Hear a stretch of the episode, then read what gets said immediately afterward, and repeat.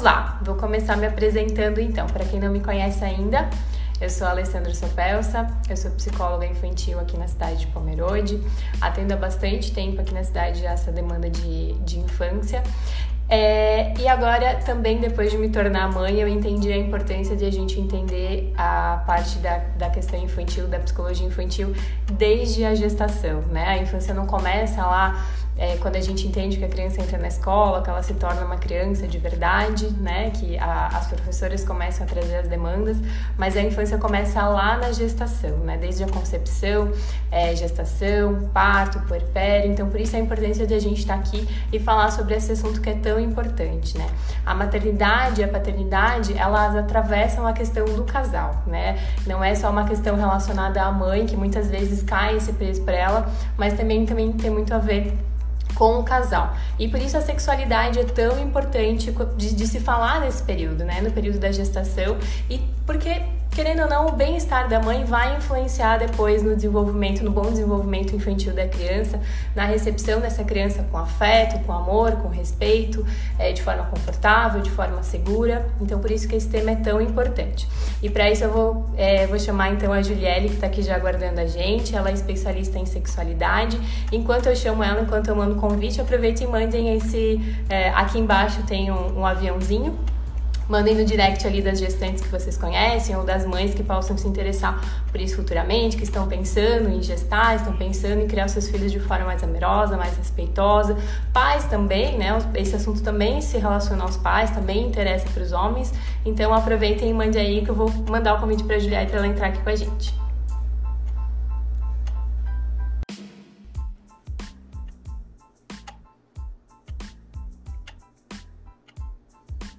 Aline. Oi, Mayara. Estamos conectando. Olá, boa noite. Olá, boa noite, Alessandra. Boa noite a todas e todos que estão nos acompanhando. Seja bem-vinda. Coraçõezinho. É. Obrigada! Foi uma live bem esperada, né? Tem Sim. tudo a ver com o assunto, né? A espera uhum, até a live nascer. Uhum. É, exatamente. Legal. Testamos, né? É, a Juliana é uma parceira nossa, uma, uma amiga de, de longa estrada, né? Então, muito legal a gente poder confrontar, coincidir esses dois assuntos que, tão, são tão importantes pra gente. Então, aproveite e se apresente para o pessoal que está nos assistindo. Então, pessoal, boa noite, né? Mais uma vez aí. Eu sou a psicóloga Juliele Conceição, eu sou especialista em sexologia aplicada. E aí, lembrando assim, né, vendo que a Ali tá aí com esse foco também, né, das gestantes, dos casais, dessa responsabilidade enquanto família, né, Alessandra? É, me, me, ocorreu assim, ah, vamos fazer uma parceria, vamos conversar sobre sexualidade na gestação, que a sexualidade é um tema, assim, ainda muito tabu, né, que as pessoas ainda têm muitas dificuldades de conversar, de abordar, e aí, quando se refere à gestante, fica menos falado ainda. Então, a gente quis promover esse espaço para poder conversar com vocês, para poder entender aí o que que vocês, né, as percepções do nosso público também, né, Alessandra, e trazer um pouco desse conteúdo para todos. Exatamente. E como a, a Júlia reforçou, esse é um assunto de família, né? Isso não se restringe só a mulheres. Isso é um assunto que é, é pouco falado, mas é, muito, é, é um assunto que interessa a todo mundo, né? Interessa para o pai, interessa para a mãe, interessa para os homens, para o casal como um todo.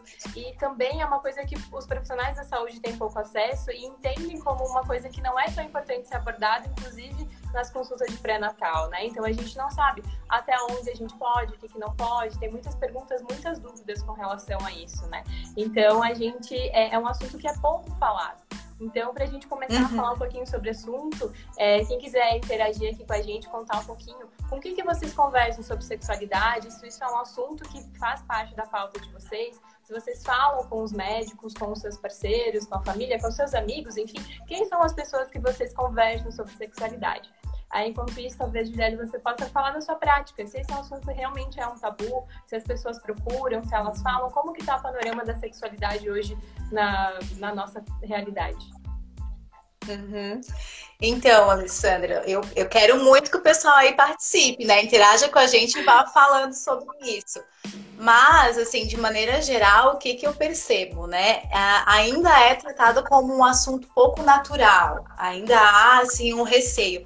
Porque, de fato, a gente, né, se cada um for fazer uma retrospectiva, com quem que começou a entender, é, a receber informações sobre sexualidade e sexo, né? ah, nas aulas de ciências na escola, com quem que hoje em dia consegue conversar, consegue é, falar de uma forma que se sinta acolhido, acolhida, sem julgamento. Na, né? minha, época, na minha então época, a gente aprendia com as revistas da Capricho, né? Que era uma ah, forma os pais, os pais disponibilizavam pra, pra gente, né? Pra mim, para as nossas amigas, que era até uma forma de terceirizar, que talvez eles não tinham tanto é, disponibilidade para falar sobre isso, conhecimento, não sabiam como abordar, então acabavam trazendo essa terceirização de outras formas, né? Então, é, uhum. é, hoje em dia a gente tem as redes sociais, a gente tem acesso a, a outras formas, né? Que na minha época era através das, das revistas. Sim, e, e, isso que você está trazendo, Ali, também é bem importante, porque como hoje a gente tem um acesso amplo das informações, até que ponto, a preocupação é até que ponto as pessoas conseguem filtrar, né, de onde elas vão beber, de que fonte elas vão beber. Então, assim, a gente está aqui com profissionais de psicologia trazendo aí, né, relatos de experiências, de vivências e de evidências científicas. E muitas vezes as pessoas aprendem de mil maneiras, de mil outras formas que também podem dificultar essa vivência né, da sexualidade.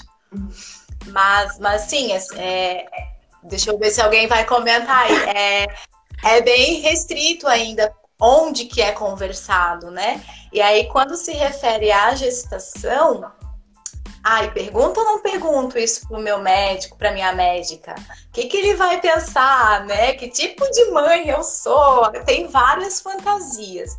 Por outro lado, as pesquisas apontam que os profissionais de saúde entendem que né, sexo é vida, pode né, ser qualidade de vida, é, é importante para o bem-estar das pessoas viver a sua sexualidade, mas às vezes também tem o um lado pessoal. Poxa, eu ainda não, eu ainda tenho constrangimento de falar sobre isso. Como que eu vou perguntar, né, para essa mãe, para esse pai, como é que tá, como é que não tá, quais as dificuldades, as dúvidas. Então tem uma dificuldade mesmo, assim, de, de o profissional sentir a vontade para perguntar. Exatamente. E também a questão de, de falar com o parceiro também, né? Do casal, de falar com o casal sobre isso. Muitas vezes a mulher ela não sente essa necessidade, ela não está sentindo essa necessidade, não está se sentindo confortável, se sente na obrigação de falar sobre a sexualidade, é, ou melhor, se sente na obrigação de praticar a sexualidade, né? Uhum. E ela não está se sentindo confortável de fazer isso durante a gestação, por inúmeros, por inúmeros assuntos, né? Por inúmeros aspectos que a gente vai abordar depois, e acaba restringindo a sexualidade ao sexo, né? Muitas vezes tem muitos medos, o homem tem medo, a mulher tem medo. Alguém comentou ali que a, o medo principalmente é com relação à primeira gestação, né? Onde a gente tem muito cuidado, a gente tem muito medo. Isso acontece muito no primeiro trimestre, né? De, ai, será que enquanto a placenta não está bem formada, saco sugestional bem formado, qual é o risco que eu corro com isso? É, é, a gente não entende muito de anatomia para entender até que ponto isso pode realmente causar algum risco. E se eu não tenho liberdade para falar com meu parceiro sobre isso, se eu não tenho liberdade para falar com o médico sobre isso, fica muito restrito e a gente acaba achando que a sexualidade é só sexo, né? Então, uhum. acho que você pode também falar um pouquinho pra gente sobre essa questão de o que é a sexualidade, como é que a gente pode entender a sexualidade dentro não só da gestação, mas de modo geral, mas como que a gente pode Sim. trazer isso para as nossas vidas, né? De que é, o sexo, a, sexualidade não é só o sexo necessariamente, né? Não é só aquilo que a gente compreende como, como, como sexualidade. Uhum. De forma geral, Alessandra, quando a gente fala assim, ah, sexualidade, né? As pessoas já é, geralmente lembram é, penetração, né? Então é o encontro do pênis com a vulva, com o canal vaginal e é isso. Não, a sexualidade, na verdade, ela é muito mais ampla e pode ser vivida, né? A gente pode ter um repertório sexual muito mais amplo, inclusive. Então, desde assim, é, pensar e descobrir também outras zonas erógenas, que não só né, as genitais, aí pênis, vulva, vagina, né? Outros, é, a gente até, enquanto profissional em sexologia, é, propõe alguns exercícios para que haja essa descoberta de toques em outras regiões do corpo, de maneiras diversas, inclusive, em que você pode descobrir sim algum prazer. Né? E aí não precisa ficar restrito à penetração. A gente pode ter outros exemplos, outros toques, outras carícias que promovam afeto, que promovam prazer e que seja até mais tranquilo para esse casal, né? Se há alguns medos, como a gente já, já ouviu falar, né? De machucar o bebê, de uhum. primeiro trimestre ser arriscado, que posições, né? Até mesmo sexo oral. Então, poder repensar algumas coisas e, inclusive, tá, agora que eu consegui identificar, de repente, uma preferência, como que eu comunico isso, né? Uhum. Estou pensando aqui, de repente, começar a observar ah, né, nos descobrimos aí gestante, né, esperando um bebê, é, que mudanças até de frequência, porque às vezes um não fala, o outro não fala, mas um quer e aí o outro uhum. não está sabendo muito bem se quer, se não quer, de conseguir liberar essa comunicação, né, para se entenderem melhor. E às vezes o casal precisa de uma ajudinha mesmo profissional, mas às vezes pode ir tentando treinar isso né? Que é importante em outros âmbitos também, depois, né? Não só na sexualidade, mas em outras questões com relação ao bebê, enfim. A comunicação é um, uma arma muito potente nesse sentido. E nessa comunicação também é importante, voltando um pouquinho no que eu estava falando antes, mas para reforçar, que a comunicação é importante também, às vezes a gente tem essa dificuldade de quando não tem esse desejo, né?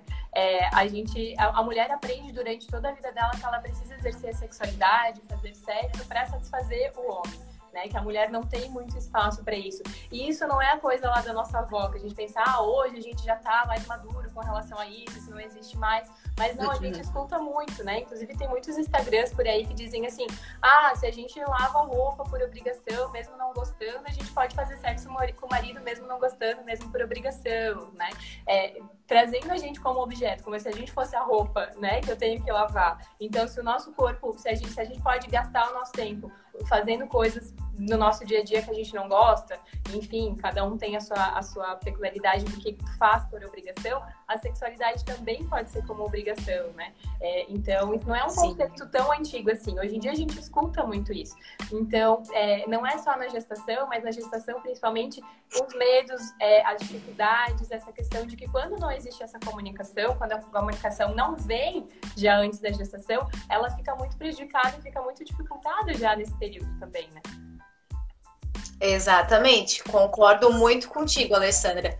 É, antes da gente começar a live, estava pensando sobre isso, né? Da importância desse momento, de novo, de onde está tá bebendo, né? Esse exemplo que tu trouxe ilustra muito bem. Ah, tá, você tem que. Quando começa com tem que fazer alguma coisa, já me assusta, né? Porque a gente é, é importante é, perceber como você vai se sentir depois quais as emoções que surgem, né? Como você disse, às vezes vai se sentir usada, porque tá ali, não tá aproveitando aquele momento como poderia. E aí é uma escolha você, de repente, procurar um profissional para tentar se descobrir sexualmente, ou até entender que você, de repente, não tem essa necessidade, né? Não tem esse desejo, essa vontade inclusive em alguma outra live poder falar sobre isso, mas há pessoas, uma proporção pequena até então, pelo que a gente percebe, mas assexuais. Né? Uhum. Elas têm uma necessidade de afeto, de troca de carinho, mas não necessariamente afetivo sexual, não erotizado. Então já é um outro público que às vezes a gente não conseguiu ainda reconhecer, é um conceito bastante novo, mas só para que a gente possa entender, assim, de que tudo bem também não ter, né? Por isso a importância da investigação. Ah, em um momento você teve desejo sexual, agora você não tem, hum, vamos investigar. Não, mas ao longo da minha vida eu nunca tive, vamos investigar, vamos ver o que está acontecendo, né? Uhum. E durante a gestação bate muito essa questão da autoimagem também, né? Desse, dessa questão, ah, talvez eu sempre tive desejo, mas durante a gestação eu não tô me reconhecendo nesse corpo, não tô me achando bonita, não tô me achando desejável, não tô é, conseguindo utilizar esse corpo novo, né, que se transforma tanto na gestação. Então, essa descoberta da sexualidade, esse autoconhecimento, de trabalhar sobre isso, é, e também de falar sobre isso, né, com as pessoas, com os profissionais, buscar ajuda para é, lidar com a sua autoimagem que está sendo construída, porque a sexualidade é isso, né? Ela, ela uhum. a, a, passa por isso, sobre é, quem eu sou, quais são os meus desejos, as minhas vontades, o que, o que eu quero descobrir no outro, né? Então, isso tudo faz, faz parte desse processo.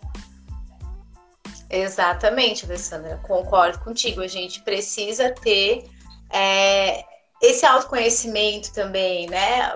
Do que que eu acho que eu como eu me sinto, se eu estou erotizada ou não, mesmo mãe, porque para algumas pessoas isso é separado, outras conseguem se perceber nesses diferentes papéis simultaneamente, né? Então cada pessoa vai ter aí o seu conceito, conceito a autoimagem, a autoestima também, se a gente for falar, assim, já entrando um pouquinho, né, nesses fatores que vão influenciar a gente sabe que a gestação ela é uma, um momento aí de muitas mudanças, né?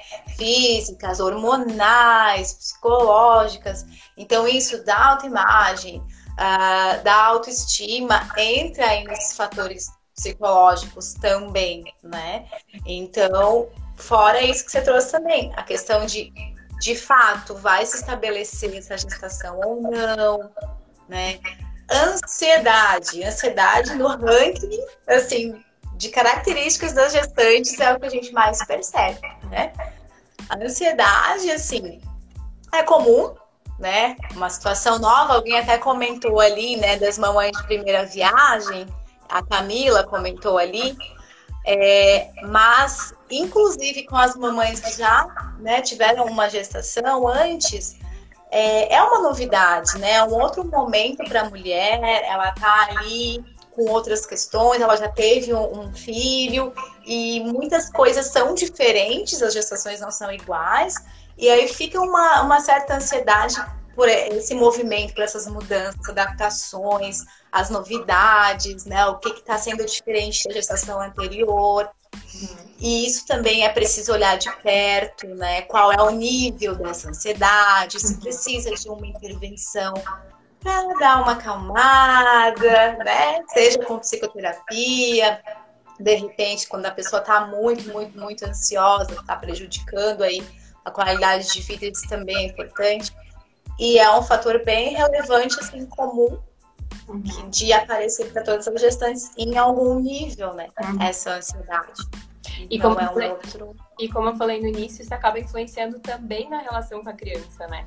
Então, ali a criança ela já está tendo algumas experimentações hormonais, algumas sensações, algumas percepções, então isso acaba influenciando na relação com a criança posterior. Então, trabalhar essa gestação não é só para se autoconhecer, mas como também para melhorar a criança que está por vir, a relação, que como a gente vai receber essa criança depois, né? E tudo isso passa, é, a gestação ela passa por algumas fases, né? Ela passa por alguns períodos. Talvez a gente possa conversar um pouquinho agora se existe alguma diferença, se existe alguma coisa, alguma dica, alguma, algum critério específico para a gente olhar as fases da gestação. Então, nós temos o primeiro trimestre, o segundo trimestre, o terceiro trimestre. Então, o que, que muda durante esse período? Assim, você, talvez você possa abordar um pouquinho para a gente se tem alguma diferença, se o desejo da mulher é o mesmo, se a, é, é, enfim, nesse, nesse sentido. Sim. Então, o que, que nós percebemos, assim, através, né, tanto de, de experiências quanto de pesquisa? É, de maneira geral, por que, que eu falo de maneira geral, né? É, pode haver situações específicas que você vai precisar investigar ali como profissional, né? Então, assim, ah, eu tive uma relação sexual, tive um sangramento, alguma coisa diferente ali, uma dor, tá? A gente não é comum ter dor na relação sexual, então é importante verificar o que está acontecendo também. Mas, de maneira geral, o segundo trimestre parece o mais propício, assim, o que as mulheres conseguem aproveitar melhor aí a vivência da sexualidade, tá? O que, que acontece no primeiro trimestre, né, Ali? Que a gente já comentou, assim. A novidade né? E toda uma cautela de se manter né, mais tranquila, mais em repouso, fazer repouso, né, é, ver se de fato essa gestação ela vai se estabelecer, não vai ter aí, né, nenhum problema. E então as pessoas geralmente tomam muito cuidado no primeiro trimestre, se preocupam muito, tá? E tem algumas mudanças como a questão de sintomas mesmo, né? Náuseas, os enjoos, os vômitos, às vezes dores de cabeça, é, muitas relatam é, sono extremo. Então, assim, é atividade física, né? A questão de relação sexual. Se eu não tenho energia, fica complicado, assim, né? Fica uma contradição eu conseguir, assim, uhum. querer. Por mais que haja, por exemplo, uma maior lubrificação ali, canal vaginal, tudo mais, aí essa disposição para atividade sexual não é tão presente, tá? É isso que a gente percebe, assim, por todos esses fatores, né? Juntos. Isso também acaba acontecendo com o homem, também é importante dizer, né? Que o homem também tem medos, não é só a mulher que está sentindo Sim. mas o homem também está se adaptando a essas questões. Alguns não, né? Alguns não vão estar tá tão, tão, tão dentro dessa relação, vão acabar não percebendo, mas os homens também têm muitos medos com relação a isso, né? Uhum. E talvez, Alessandra, como tem essas questões de gênero, talvez não expressem tanto, não uhum. comuniquem tanto, né? Então fica mais evidente a mulher trazendo essa sensibilidade dela do que dele, de de repente, ah, mas eu vou propor, né? E como é que ela vai se sentir, como é que vai ser? Pode também ter um, né, uma preocupação por parte dele, sim, mas eles não não falarem porque às vezes, ah, não, né? É tão óbvio, ou eu já deveria saber. Uhum. Isso também é relevante, né? Uhum. Nessa relação.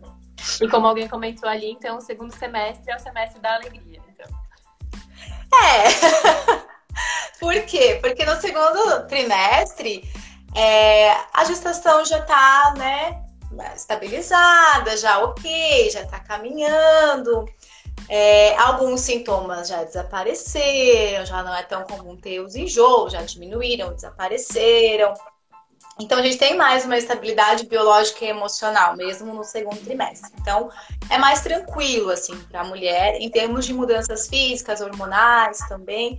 Então, dá uma estabilizada ali, tá? E a lubrificação e a excitação aumentam, tanto no segundo trimestre quanto no, quanto no terceiro trimestre, tá? Então, ou seja, é mais comum, de forma geral, haver mais desejo sexual no segundo trimestre, tá? Do que né, no primeiro aí. Uhum. Certo? A minha médica dizia no, no, terceiro trimestre que, inclusive, era importante é, que a, o, o, o, sexo no final da gestação contribuía para engatar trabalho de parto. Então, não só pelas questões saudáveis, mas também pelas questões de, de o casal se despedir. Então, era muito incentivado essas questões, né? tanto emocionais de viver ainda essa posição de casal, de ainda somos dois, daqui a pouco seremos três ou quatro, enfim. É, de viver esses momentos entre dois, mas que também eh, que ajudava bastante nesse processo de entrar em trabalho de parto, né? Então existem alguns estudos que podem estar colaborando nesse sentido, assim, que é, o, o sêmen ajuda a fazer abertura de colo, todas essas questões, né? Uhum. Então, às vezes é, a gente for pensar Sim, se a gente for pensar na questão da musculatura mesmo feminina dessa região, né, ali da vulva, do canal vaginal, faz sentido também, porque se você trabalha essa musculatura, tende, né, a quando ela precisar ali se movimentar, expandir, no caso do, do parto, sim, faz todo sentido. É uma atividade física, né, lembrando sempre, é uma atividade física, e que pode proporcionar muito prazer. Claro que aí depende das singularidades, né, das preferências, dos, do que a cada pessoa se sente à vontade para fazer ou não. Mas de, de princípio é para ter prazer, para se sentir bem, né? Acho que essa, essa questão da singularidade é bem importante. A gente está falando de vários casos, mas vão ter mulheres que vão, inclusive, ter mais desejo sexual desde lá do primeiro trimestre, vai ter mulheres que vão se sentir é, sem vontade de fazer, de ter relação sexual durante toda a gestação. Então, isso é muito individual a questão, a questão do desejo, né? Mas é importante a gente entender que existem algumas formas, como a gente falou lá no comecinho. É importante a, a comunicação para que a gente possa adaptar a nossa realidade como casal, né? Acho que isso é uma, é uma dica importante que, que, que deve ficar como ponto principal. Sim, com certeza. E aí respeitar essas singularidades, né, Alessandra? Porque às vezes, ah, não, mas era assim, mas era. Não, mas agora a gente tem uma mudança, toda uma mudança de contexto, de dinâmica familiar, né? E aí poder comunicar isso. Olha, eu me sinto dessa forma com relação a, a isso que você está me propondo. Né? Sempre trazer, é uma dica até de comunicação, sempre trazer para como você se sente, para como você percebe, porque cada um também tem suas percepções, mas é, valorizar o que é importante para você, que te faz bem, né? Isso é, é, parte da nossa, da nossa autoestima aí também, né? A Aline está então, perguntando aqui se é normal durante toda a gestação a mulher ficar sem libido. Se isso é normal durante todo o processo de gestação. Não, tem diferenças, assim. A gente percebe essas diferenças entre os trimestres, mas precisaria investigar se, por exemplo, antes da gestação ela tinha libido, qual era a frequência, assim, de ah, querer, né, ter relação sexual, e se, assim, ah, descobri-me gestante, e aí começou a ter um declínio, né, de desejo sexual. Então, seria, seria importante investigar, assim, se é, se é com ela, se ela quiser depois colocar pra gente alguma coisa, ou mandar depois lá em, em no privado também, uhum. para né, poder ajudar a pensar. Uhum. Ou então, não, em certo momento da gestação, às vezes aconteceu alguma coisa que possa ter contribuído, né, para essa perda de libido. Então teria que investigar melhor, assim, mas não é regra perder durante toda a gestação, não. Então, para complementar aqui mais uma pergunta de dicas de como que a gente pode fazer para manter o fogo. É, a pergunta era sobre os assexuados, na verdade, que você trouxe que existem alguns estudos iniciando sobre isso, né? Que dentro de um casamento, não sei se essas pessoas acabam ah. casando, se relacionando, mas a pergunta é de como que a gente pode manter um fogo, um fogo no relacionamento. Então, talvez você pode trazer algumas dicas pra gente. Aham. Uhum. Então, assim, ah, agora eu consegui ver aqui do assexuado, ah, se é possível um casamento, depende se ele conseguir. É isso, né, gente? Assim, o que, que cada um entende sobre relacionamento? Uhum. Pode ser que dois assexuados se encontrem, e aí a, o primordial para as pessoas é o afeto, o carinho, não tem essa necessidade da erotização, tá? E, e esse conceito é bastante recente, tá? E aí a gente é, tem um número, pelas pesquisas, pequeno da população que se né, identifica como assexual. Porém, também como é um conceito novo, às vezes a pessoa ainda está se questionando com relação ao seu interesse por esses assuntos, por ter relação sexual e ainda não né, se percebeu dentro desse conceito. Né? Mas seria complicado, por exemplo, uma pessoa né, assexuada com alguém que tem muito desejo sexual para manter um relacionamento, aí ficaria difícil mesmo, tá? Agora, com relação a manter o fogo no relacionamento, é interessante, de repente, fazer o exercício da retrospectiva, assim. Do que que geralmente para o casal funcionou, quando, ah, começamos a namorar, como é que ele gostava, o que, é que não gostava. E também de pesquisar novos estímulos, que a gente diz. O que, que são novos estímulos? É, outras possibilidades de para né, ampliar o repertório, desde um ambiente diferente, um ambiente preparado, né, para viver a sexualidade, com uma iluminação diferente, com cheiros diferentes, tudo que possa envolver os sentidos né? E que possam estimular de alguma forma que esse ambiente seja mais erotizado, é, as vestimentas, mas sempre lembrando da singularidade. Às vezes a pessoa vai lá, compra uma fantasia e não tem nada a ver com as características dela, o parceiro é até estranha. Então é também um exercício de autoconhecimento, assim, tá? O que que já para mim foi algo que estimulava, né? Que aumentava o fogo aí para manter. E lembrando também que a gente tem altos e baixos, assim como a vida é de uma maneira geral. Então pode acontecer no relacionamento ter fases em que não tá aquele fogo todo por uma série de fatores. né? Se a gente for pensar agora nessa situação de pandemia, às vezes as pessoas estão num estresse com certas situações, seja de home office, seja de né, adaptação à situação atual, seja de alguém na família que está doente. Fica inviável a gente esperar que o desejo sexual se mantenha, né? Acabam surgindo outras prioridades. Até com relação às gestantes, eu li esses dias que você colocou sobre o plano de parto em tempos de pandemia. É outra coisa, assim, que, né, quem engravidou, como que às vezes prevê que quando chegasse o parto ia estar uma situação como essa para administrar. Exatamente. Exatamente. Né? Então a gente precisa considerar é, sempre os contextos que a gente está lidando, assim para pensar nesse fogo, para também não ficar fantasiando que o fogo é algo que sempre, né, tá, tá, tá alto, às vezes tá baixo, às vezes vai colocar um pouco de lenha ali na, na fogueira, uhum. e às vezes vai, vai, exigir também um pouquinho de criatividade, muitas vezes. Uhum. E fazer essa retomar... Fazer essa retrospectiva que você falou é bem importante, inclusive para o assunto que a gente vai falar na próxima live, que é o puerpério, né?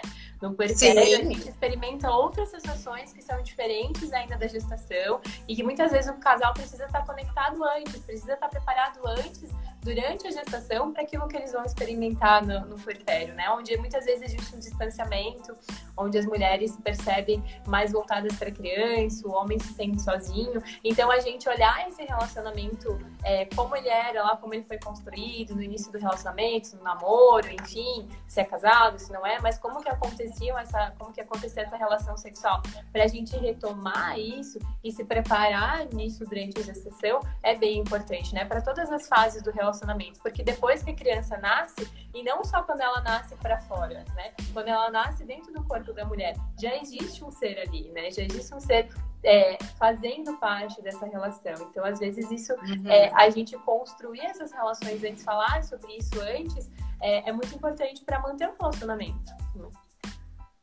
Sim, com certeza. Se a pessoa já, se o casal já tem, né, essa intimidade, né? Porque isso também é, é relacionado à intimidade, não só de corpos, né? Mas essa conexão de conversar, de conseguir se alinhar em algumas coisas, do que, que é a prioridade no momento.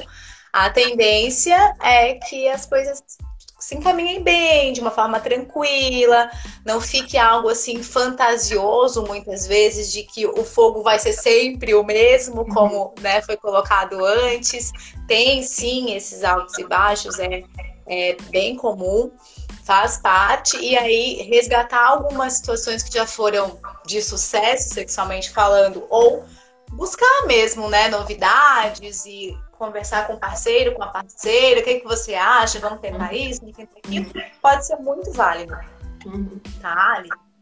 Exatamente. Alguém comentou aqui, ó, nunca tive receio sobre isso. Sempre procuro me informar sobre o assunto e sou curiosa e pergunto tudo sem vergonha, né? Então, Ai, que bom. sobre a questão provavelmente de acessar os profissionais da saúde, de falar sobre uhum. isso com o parceiro, de perguntar para os médicos, né? Então, isso acaba facilitando algumas coisas, né? Sim, e que bom, que bom que, que procura as informações, pessoal que também outras pessoas que estão aqui com a gente nessa live, que bom, né? Que bom que vocês estão aí se informando com profissionais das áreas e, e, e isso é muito, muito importante. Mas com relação aos profissionais, é, eu percebo que muita gente tem essa, esse conceito, assim, ainda tem profissionais que se colocam um pouco mais distantes e aí fica difícil de conversar sobre o assunto, sabe? Então tem uma série de, de situações assim. Ou aquele que não vai dar muita, não vai acolher né, essas perguntas de sexualidade, não vai valorizar que sim, que vocês podem viver a sexualidade de vocês mesmo nesse período, né? Vai deixar em segundo plano. Mas se para o casal é importante, é uma, uma das prioridades, isso precisa ser considerado, né? E depois, com relação ao terceiro trimestre, aí já muda de figura também a situação, né, Alessandra? No terceiro trimestre, a questão das mudanças físicas então, se a gente for pensar, já tem lá o barrigão, né? Já tem menos espaço para o bebê é, lá, lá na mamãe, dentro da barriga, então os movimentos já são mais né, uhum. limitados para esse bebê e a mamãe sente tudo isso. Uhum. E então já tem toda essa, essa mudança, assim. Tanto que essa questão do espaço do bebê, muitas mulheres têm falta de ar, né? Pressiona ali o diafragma também. As posições de dormir já não são mais tão fáceis de encontrar uma melhor posição, muitas vezes. É, aumento de peso, porque o bebê também ganha mais peso no, no último trimestre. Então, tudo isso já também, opa, tô me preparando para o parto, como é que vai ser, né? É, já não é algo assim que as mulheres sentem tão à vontade para ter relação sexual, já tem um, um pouco menos de atividade sexual. Tá? O que acontece mais é no segundo trimestre mesmo. Uhum. É, o pessoal comentou ali da alegria. É, exatamente. Eu recebi até uma pergunta essa semana, uma pergunta não, um comentário de que esse era o principal ponto, o principal receio durante a gestação, de que, sim, o bebê começa a mexer, isso é muito estranho, né? Que é aquilo que a gente estava falando antes, que já existe o terceiro elemento desde lá do comecinho, mas agora ele tá mais evidente, ele começa a, a, a, sentir as sensações mesmo, né? E isso não precisa ser algo que a gente precisa, muitas vezes a gente, ah, mas o nosso filho tá sentindo prazer junto com a gente, ele tá sentindo as mudanças hormonais, tá sentindo alguma percepção, o quanto isso tem de pudor também, né? O quanto a gente tem receio de, é, é, já para um bebezinho que tá no útero, mostrar a nossa sexualidade, que depois a gente vai ter dificuldade de lidar com isso lá na infância, vai ter dificuldade de conversar com ele lá na adolescência, já começa por ali, né? Esse pudor de como que eu vou me relacionar sabendo que tem um outro serzinho ali no meio, né? me, junto, né? Junto da atividade sexual. Então é uma das questões que acaba impossibilitando mesmo, né? A, Sim. exercer esse, esse prazer na, no terceiro trimestre. Sim, e tudo isso que as pessoas pensam sobre o sexo e sexualidade, como você colocou, assim, vai influenciar depois nessa educação sexual desse bebê, inclusive, né? Então, esses conceitos, esses mitos, né? Ah, mas eu já ouvi, né? Relatos, ah, mas eu vou transar com o bebê, porque o bebê tá ali presente, Isso. ou então vai machucar, né? Como você disse também antes, um pouco conhecimento com relação à anatomia, à elasticidade aí do canal vaginal, se for no caso da penetração. Então, ainda tem muitos mitos, muitas regrinhas construídas aí culturalmente que depois tendem a dificultar até mesmo a educação sexual dessa criança. Uhum. Porque essa criança, ela, todos nós somos seres é, com sexualidade, de alguma maneira. Cada um vai construindo a sua. Né? Tanto que a gente defende aí depois a educação na primeira infância, sim, conhecer as suas partes íntimas, o seu corpo, né? Toque do sim, toque do não. Então, né, como que vai ser falar isso para criança, ensinar isso para criança depois? Uhum. É, é, bem por aí mesmo. Aí a gente não ajuda a desconstruir, a tornar isso o que é, né? Que é natural do ser humano. E a gente ainda tem muitos entraves para falar sobre o assunto. Né? Então, sim. Deixa eu ver se tem mais algo assim mais relevante que eu tinha anotado, várias anotações para não esquecer, né? Que a gente vai se empolgando para conversar. Se alguém tiver alguma pergunta, aproveita manda aí, pode mandar as perguntas, a gente vai, Sim. vai respondendo. Né? A gente já está é, finalizando, se encaminhando para o final da live, a gente tem mais uns minutinhos ainda, né? Mas se alguém tiver alguma uhum. pergunta ainda para considerar, alguma sugestão, algum comentário de como que faz tudo isso, né? De como que comunica, como que faz para manter, se teve vontade, se não teve, né? Que essa singularidade uhum. a gente foi o que a gente conversou bastante agora, que é preciso pontuar, é preciso observar essa, a, as nossas vontades, os nossos desejos, o nosso é, quem a gente vai ter acesso, como é que a gente vai comunicar ou não. Sim. E aí acabei lembrando também a gente, ao longo da semana, lançou as caixinhas, né, ali com perguntas uhum. e conselhos que as mamães já receberam, as gestantes. Aí uma delas trouxe que, olha, era importante dormir bastante, porque depois você não vai dormir. tipo regra, sabe? Uhum. Mas, de novo, cada criança é uma criança, cada família é uma família, a questão dos apoios também, né? Enfim, me fez pensar um pouco. E aí uma outra pessoa também é, Ah, tem sugestão de live nova aí. Relação sexual pós-filhos. E uma outra pessoa, vou anotar, gente. E uma outra pessoa comentou assim: ah, me diziam que eu tinha que cuidar para não ganhar peso, não ganhar muito peso. E aí eu fiquei pensando assim, de onde veio esse conselho? Se era uma questão de saúde ou se era uma questão de autoimagem, né? Uhum. Como a Alessandra bem mencionou no começo, do tipo, meu Deus, mas depois como é que eu vou fazer para emagrecer todos esses quilos depois da gestação? Como é que eu vou me sentir, né, bonita ou não?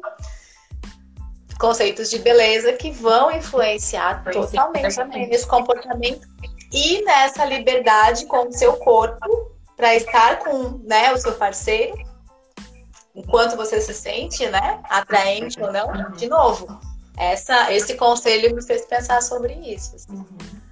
É, é, existe muita, muita interferência no corpo da mulher, né? Existe muita interferência social de como que a gente exerce a nossa vida de modo geral, a nossa maternidade, a nossa sexualidade, o nosso trabalho. As mulheres sofrem muitos, muitas interferências com relação a isso, né? E na, na gestação e na maternidade não seria diferente. Ali a gente canaliza muito mais porque parece que a criança é pública, né? Então a gente anda com a criancinha na rua, as pessoas querem dar palpite, as pessoas querem pegar, as pessoas querem. Ok, é, é um serzinho que realmente é muito fofinho, a gente chama muito a nossa atenção, né? Mas. Sensibiliza, né, as pessoas. Uhum parece que é, a, o tempo todo a gente nunca tá. A gente nunca tem conhecimento suficiente para fazer aquilo que é, são as nossas escolhas.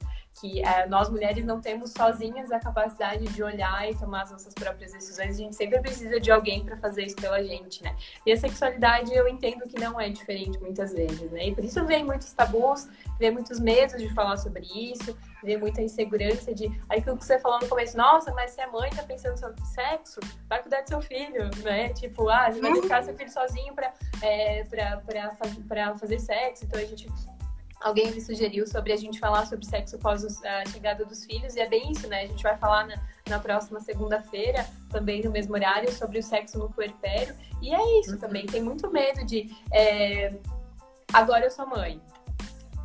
E eu sou mulher. E eu sou dona de casa. E eu, sou, eu tenho que voltar em quatro meses de trabalho. E eu tenho que amamentar. E tem muito isso também de, ah, da amamentação, de como que eu vou continuar sendo a, a, o corpo que amamenta e o corpo que faz sexo com meu marido, né? Ou com meu parceiro, enfim. É, então tem a, o corpo da mulher tá, tá em jogo o tempo inteiro, né? Tá, tá o tempo todo sendo cobrado de, de, de algumas coisas que são construídas na nossa, no nosso imaginário, enfim, que a gente vai construindo no decorrer da nossa vida. Que, são, que se trazem pra gente. Com certeza, com certeza.